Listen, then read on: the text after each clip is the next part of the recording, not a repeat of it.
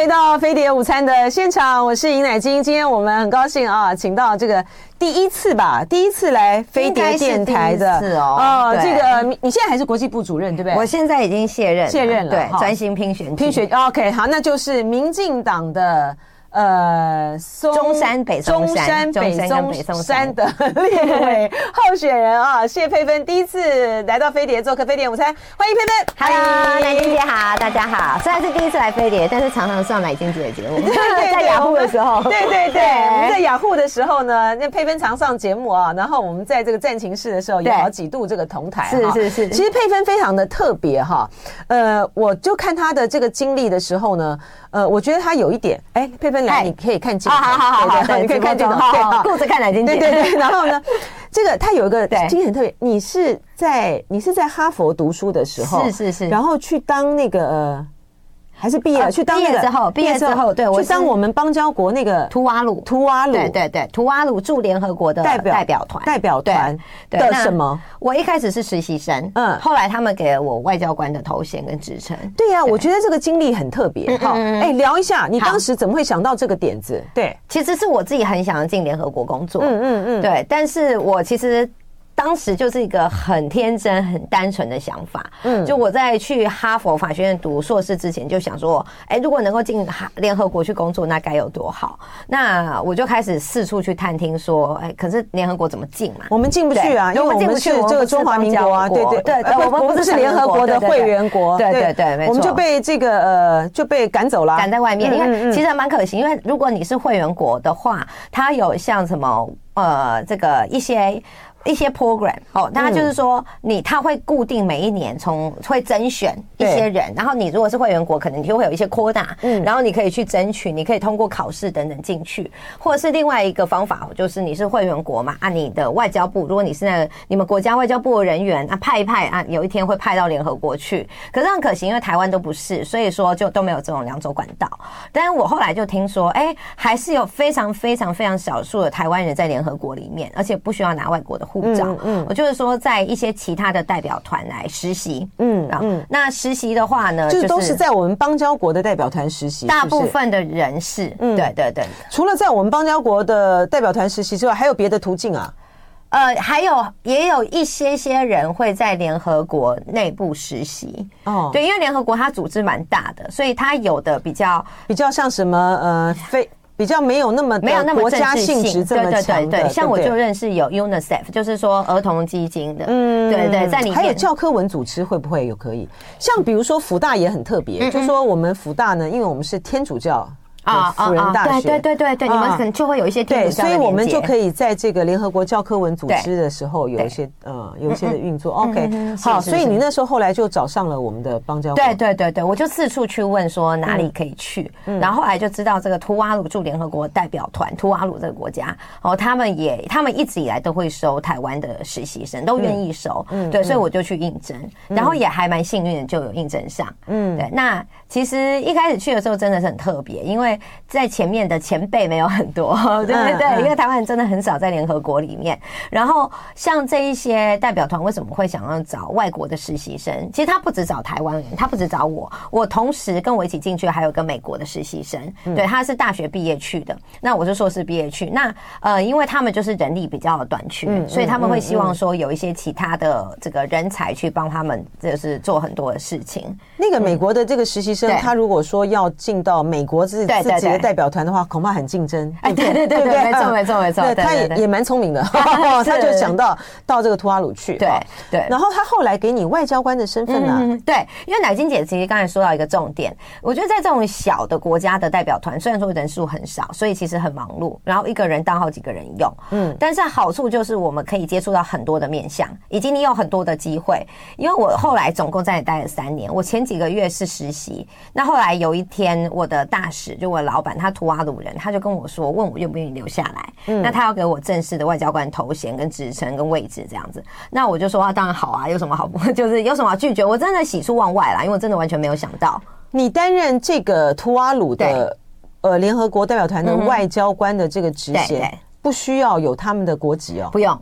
其实是他们国家看各自国家的自己的规定，像台湾就要嘛，嗯，很多国家都是需要，都要，对对对，哦，所以他们不用，对，有的国家是不用。对，就说当然了哈，就是因为你这个特殊的这个经历，我想这个佩芬呢感受就会非常的深了哈。那我们就回到，就说我刚才有提到，就是说。嗯这一次赖清德他在这个证监会的最后一场，你昨天不知道在忙选举，你不知道有没有看？现在真的对，可能可能 只能看人家下的大标题，对对对，可能看到那个，可能没有看哈。对，就在说这个，他就把炮口就是对准了，他就点名了啦啊，嗯，他就说，他说国民党呢就是抱着两个这个呃神神主牌哈，一个呢就是一个中国的这个神主牌，然后他就点名了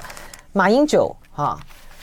朱立伦、韩国瑜、赵少康，哈，他们就他就点这些人呢，就是要走这个一个中国的这个路啊，然后呢，还在还说这个侯友宜呢，他是政治门外汉哈。其实言下之意呢，就是侯友宜就是被这群人呢，就是被架空了啦哈，然后要走这条这个老路，然后他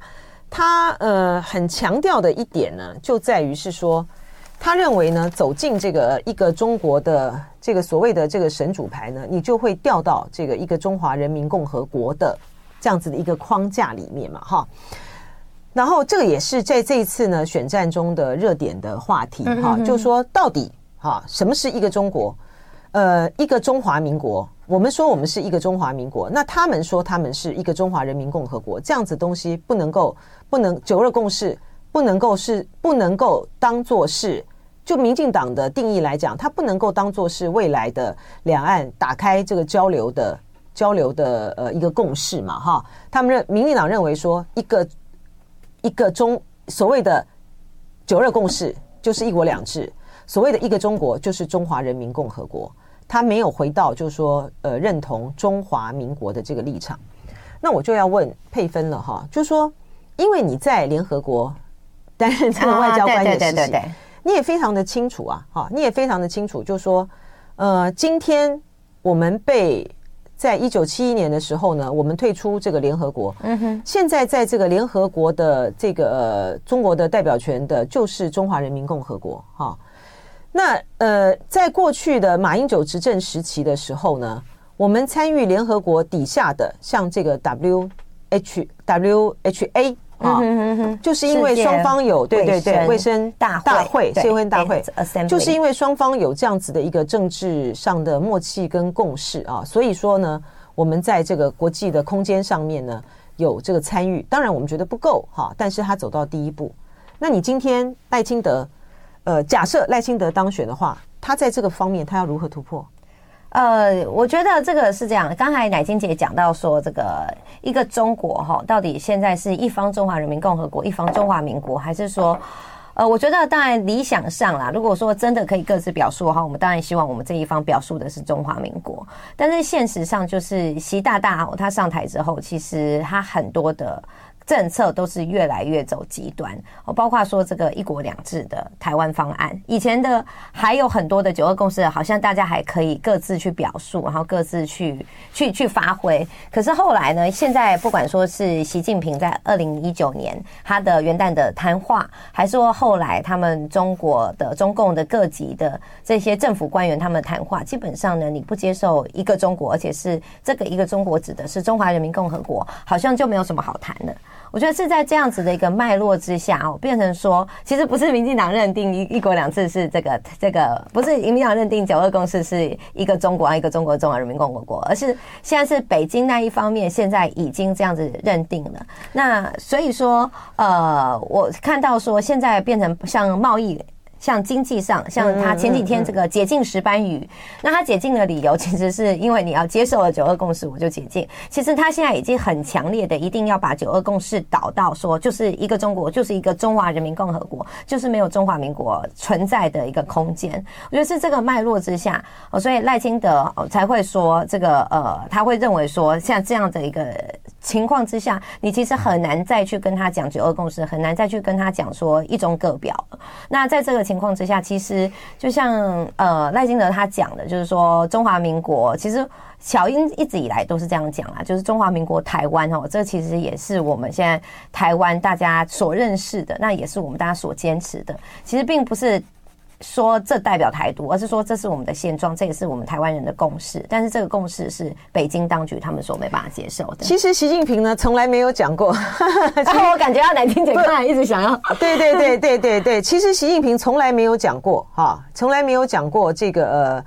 呃，一个他从来没有讲过什么“九二共识”就是一个中华，他是没有讲“九二共识”，他从来没有，他从来没有讲过“九二共识”呢，就是一个中华人民共和国的“九二共识”，他从来没有讲过。第一个，这是第一个；第二个，他也从来没有讲过什么呃。九二共识 就是一国两制，这其实都是民进党嫁接的啦，哈。从头到尾讲过类似的话啦，对。但是我们把它，就是一个，把它前后脉络就是民，我就说，其实民进党现在呢，它其实就是一直就是把它嫁接，而且就是偏向于解释，你其实是民进党陷入到了陷入到了习近平的习近陷入到了。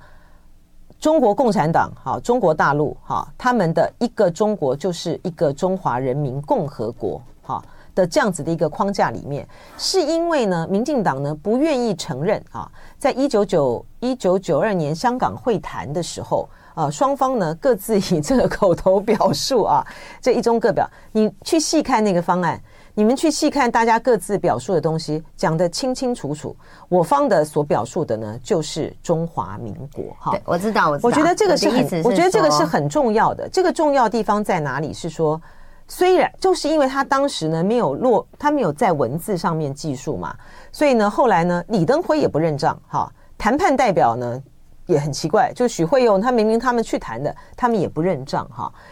那关键是在于说。他那个是两岸两会所达成的各自以口头表述。你如果就政府，你就政府是延续的来讲，不管你后来接班的是谁，好，他都应该要承认的。否则的话，你就是川普嘛，你就是你就是就是我这个蔡英就是陈水扁以及蔡英文政府的行径，其实就是跟川普一样，签了这个呃有达成这个默契这个共识呢，就不认账，好，我就退出了。好，他说我们现在呢，就是回到了这样子的一个地方。你说一直去吵哈，你一直去吵说你这个一个中华民国还是一个中华人民共和国，在这次的选战上面，其实它变成是一种各说各话的一个情境。那我只是简单的就是我各说各话，就是就是这各说各话的一个情境哈。那我只是很简单的问这个配分的一个现实，就是说，好，那你如果没有这双方的这个政治默契的话，你接下来你赖清德当选的话，你是不是一样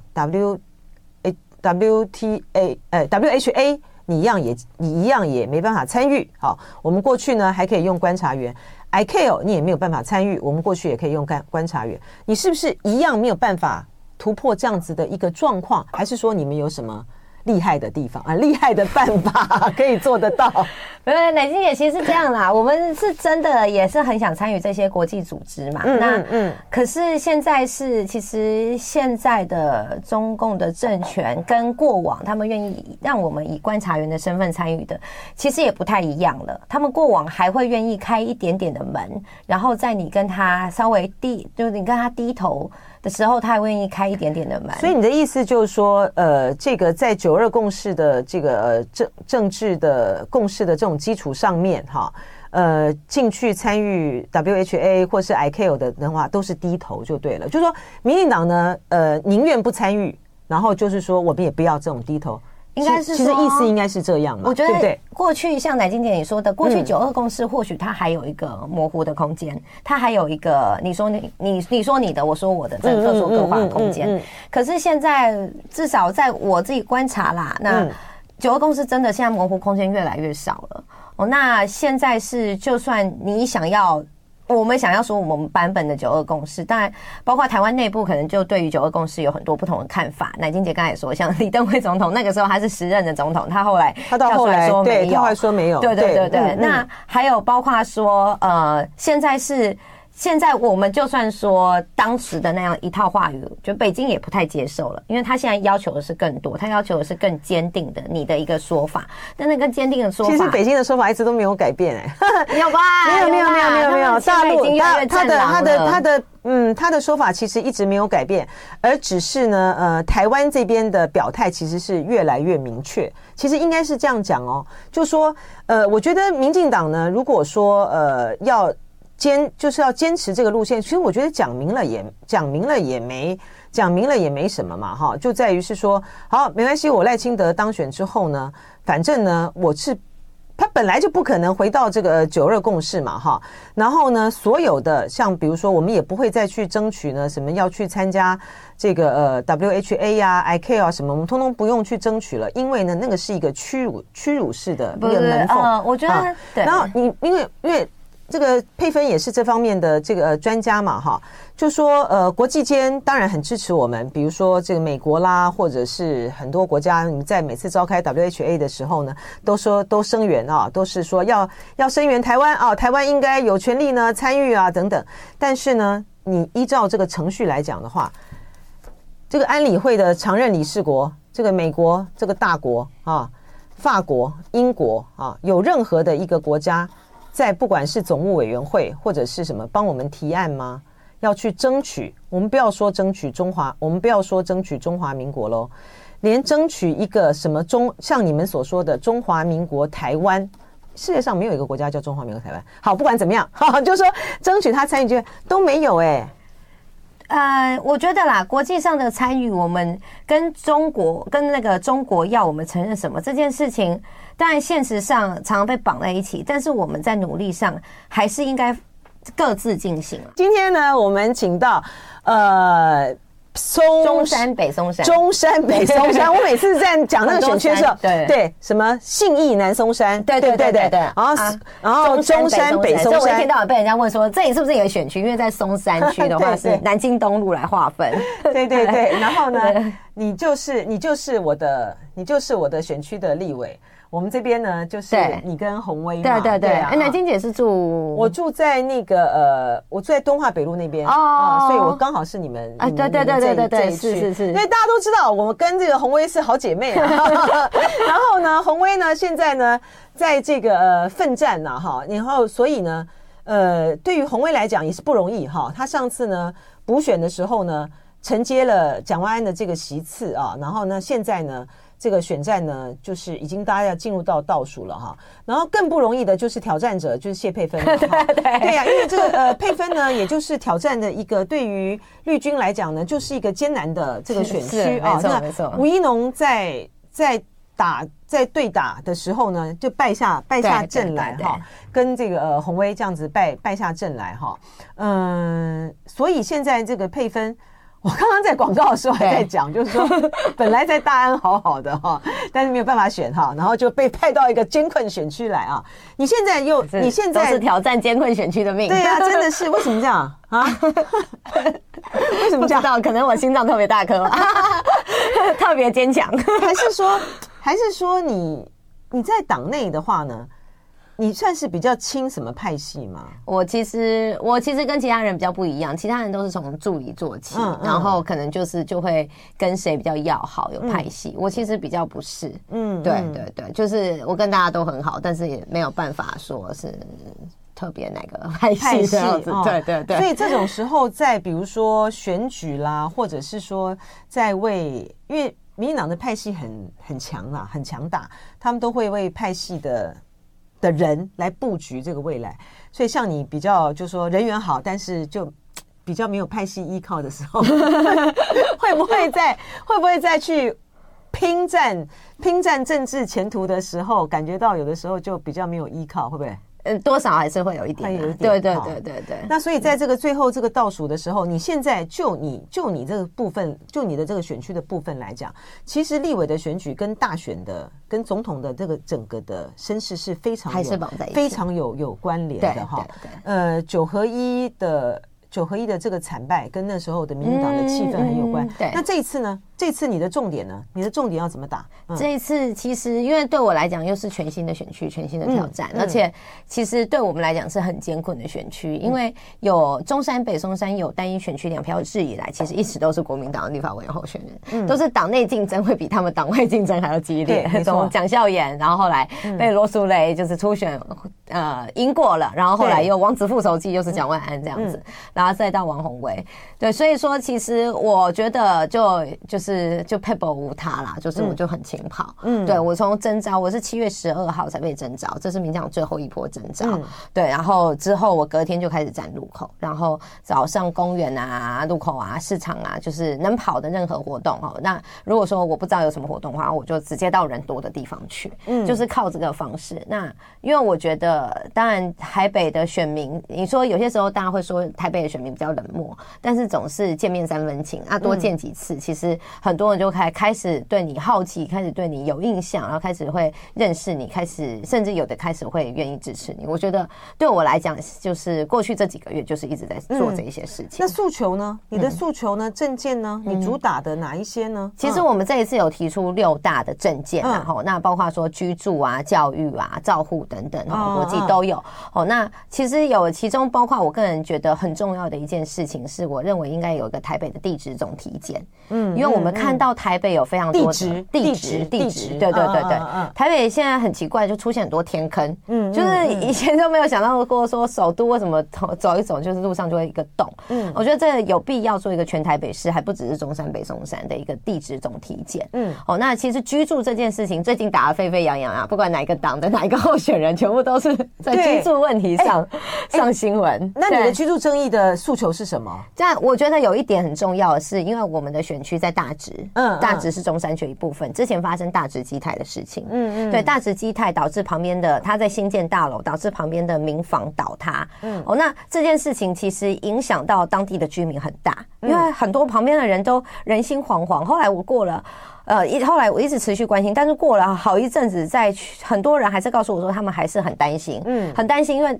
你比如说，哎，你对面的房子会倒，那我自己房子会不会倒？嗯、对，那这个零损事件的认定，这是很重要一件事情。嗯、可是这一次，我们就是大直基泰的事情，我们才发现说，哎，原来台北市它的认定是这么偏向建建商的，它是建商就是来去认定说没有危害公共危险之余，它就 OK 了。然后这是柯文哲在任内改的这样子的一个规定。嗯嗯、好，按、啊、后来呢，就是一直没有被改回来，也没有。那相比其他六都的县市，台北市真的是对建商。在零损认定上是最宽松，然后对附近的居民等于是说最没有保障的。嗯，那可是我觉得说这样的事情，其实在全台湾都会发生。嗯，所以有必要全国的统一性的一个法规，好零损的一个认定。你说各县市要自己加码，可以再去加码，可是应该有一个楼地板，大家至少要怎么样？不可以说，哎，有的县市是哎市政府会去介入一起认定，有的县市呢是他会去专家去认定，啊，有的县市像台北，他就是建商自己认定完，那是。政府等于就是直接走个程序而已，嗯，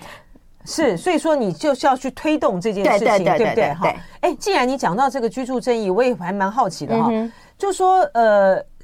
那个赖清德他那个就被大家这个讲那赖皮聊这个事情，他现在把它变成这个公公益信托啊。然后昨天呢，民进党呢就定调说啊，什么政治口水呢，我就不再回应了哈。我想呢，民进党呢应该就是看到说，哎，发现这个事情呢烧烧烧烧烧烧到这个现在哈，然后呃之前呢在做了一些我觉得比较离谱的这个回应之后呢，哎，发现民调上面好来讲对赖清德好像没伤，那其实就到此为止了哈。那可是民进党呢转而打这个侯友宜的这个包租侯，那侯友宜呢他们今天呢呃就是侯太太哈，他就讲说。二零二六年到期，到期之后呢，它就会改成这个社会这个住宅。你你从这个策略上面判断来讲，你觉得侯友谊他们这样的这个呃做法，是不是也就也就可以止血了？这个问题就不会再延烧了？嗯啊，当然这是一个止血的做法啦，不然你要是不赶快再做出一个回应，你只是说嫌贵不要租，或者是说只是说那是市场机制，对对对对，这样子议题还会继续烧下去。嗯。可是必须承认，二零二六离现在还有一阵子，还 还蛮久的。所以你当然你这样做，大家会知道说，好，你现在是想要处理这件事的。你你至少正面面对，不是说用一些其他方法在回应。但是我可以想象啊，因为其实我是来的时候看到这则新闻，我还没看到其他人的回应。嗯，但是我在猜，其实今天下午可能大家就会开始说啊，可是要等到二零二六，你知道有没有诚意？是不是？那不就跟那个赖清德的那个你选上？但公益信托，那公益信托他现在。公益信托信托不出去，不用等那么久。No no no no no no，他公益信托他现在他现在信托不出去，他那个他那个还牵涉到他自己那个他那个是违建，他那个还牵涉到很多问题。所以我的意思是说，如果说大家呢，我觉得一定啦，好，民进党一定会会去攻他，说到二零二六还有这么久，啊啊、你为什么是是没选上现在为什么就当机立断或干嘛？嗯、哼哼那赖清德的这个公益信托当时一提出来的时候，也是被这样质疑啊，就说你这边你这边拖，呃呃，本来就是违建不拆，好，但是如果说双方呢，这个这个事情就在这边在这边止住的话。其实下一个下一个议题，其实就会回到我们刚才在讨论的这 个话题，就在于是说，这个选战还是要去再大打大打这个所谓的所谓的什么九二共识啊，什么一中啊，或者是什么这样子一个话题吗？我觉得这个对于现任的哈，因为赖清德无论如何他是现任的这个副总统还好，他是这个现任的这个副总统，呃，如果说嗯蔡英文八年来的这个政绩是让大家觉得非常的。呃，就是哇，无懈可击啊！然后你自然就可以打得很轻松愉快。然后你又回打回到传统的这个民进党的这个老路，我觉得这就是只是在诉诸基本盘的割喉战而已。哎，嗯，这个是这个会是这个会这个对于两方阵营来讲，这个对于两方阵营来讲呢，就是因为蓝营的这个部分。他柯文哲他还是分掉了一部分嘛，哈，对对对对，所以说就对绿营来讲，他现在就是在巩固基本盘，他也不想要再往什么中间啦或什么再扩大了耶。我的看法不太一样哎，因为其实你看各家的民调啦，赖清德他在绿营内部，其实他基本上已经全部归队。是啊，对对对，全部归队。所以其实现在他一直在做的事情是往中间再去多拉一些票来。他哪一种？他哪一种的策略是往中间？其实 其实你看他很认真在提很多的证件，虽然那些比较没版面啦，因为就是讲起证件大家觉得比较无聊那样子。对，他其实是很认真在提很多的证件，包括说对青年的，对很多就是可能平常不见得那么关心政治的族群。哦，然后你说他的一些作风上，他也会去开始去上一些年轻人。会看的 YouTuber 啊，还有 Podcaster 之类的一些节目，其实都是现在其实不是巩固基本盘的时候，因为已经巩固了。他的基本盘其实蛮早之前就巩固了，他应该算是三组候选人里面最早就巩固的。对，但是他现在就是往外去扩。但是你说为什么还会有这种两岸关系的议题还会再吵？因为我觉得这其实是台湾大选的必然啦。每一次大选就一定这个主权啊，两岸关系一定会再拿出来，然后就是大家就再大吵特吵一次。对，可是问题是说他的这种打法真的很退步哎，哈，就说我呃，他现在的这个诉求的点，其实跟二二零零八年的时候谢长廷那个诉求的点没有差异哎，我们中间都已经经过了快十六年了，他还要再去打这个十六十十六年前的这种。老老招式，还是在讲这种塑塑造塑造两岸交流的一种恐怖哈，就是你你这个如果再被锁回去的话呢，锁回这个一个中国，两岸这个如果交流的话，我们就会不但是主权丧失，然后呢，就会好像又是木马屠城，又是。呃，又是大陆的，有多少人会来台湾呢？抢台湾的工作机会？他的诉求的点，他还是他就回到了回到了二零零八年的一种冷战的这样子的一个思维。哎，其实其实唯一就说，民进党在经过蔡英文这八年的这个执政来讲的话，你你所所谓的这个中华民国台湾，它就是割裂了一九四九年之后的台湾嘛，哈。就说对于民进党来说，你们应该。你你认同的中华民国到底是哪一个中华民国？是就是现在台澎金马的中华民国。对啊，所以说不是那个一九一一年那个国父所创孙中山所创建的那个中华民国嘛？不是嘛？那个中华民国有一点跟现在的现实有一点不太一样，所以不是嘛？对不对？所以你们认同的不是那个。那但是那个每一次按着这个宪法宣誓的时候，我们的宪法是什么宪法？对，其实这也是我们的宪法就是讨论的。对，我们的宪法就是这个宪法嘛。所以说穿了，其实。说穿了，不是大家讨论这个问题，说穿了是说，你民进党，你到底要不要认同这个？我们的宪法就是一中宪法。我觉得乃菁也是这样啊，要不然你就你不然你就就是说你现在讲说台湾经济会被锁进中国，你就制宪嘛。哦，那台湾的年轻人会失业。我说句实话，他在社会上是有反响的，因为现在中国的你看他的青年失业率是很高的，嗯，就是会有担心了。对对对对，所以说你说。你说一样的话，或许可能听起来有点类似，但是其实之所以他讲了之后，大家会有回响，是因为现在中国的经济的状况确实是会让台湾人，尤其年轻人会担心的。对，那这倒不是说要打这个抗拒中国或者恐惧中国，而是说，我觉得当然，因为民进党原本就是比较守护本土的这种价值观嘛，这种立场我想大家都知道。但是你现在讲这个，那。社会上又有回响，就代表说，其实我们也反映到的不只是我们原本的基本盘嘛。因为如果只反映基本盘的话，那他讲个两句就就没了，因为就没法继续讲下去。而是现在很多的，尤其年轻一代的，其实是会认同说，哎，我们现在与其说往中国一直进去，不如说去往世界其他地方，美国啊、日本啊这些都台湾一直以来非常友好。但我们现在又开发了一些新的，像欧洲啊、像东南亚这样。OK，因为最后只剩下大概十秒钟的时间，我们还是要让佩芬讲一下你最后的、你最后的这个选举的诉求是。我还是希望说中山北松山这一次可以瓦新山哦，换人做做看一下。就爱点你 UFO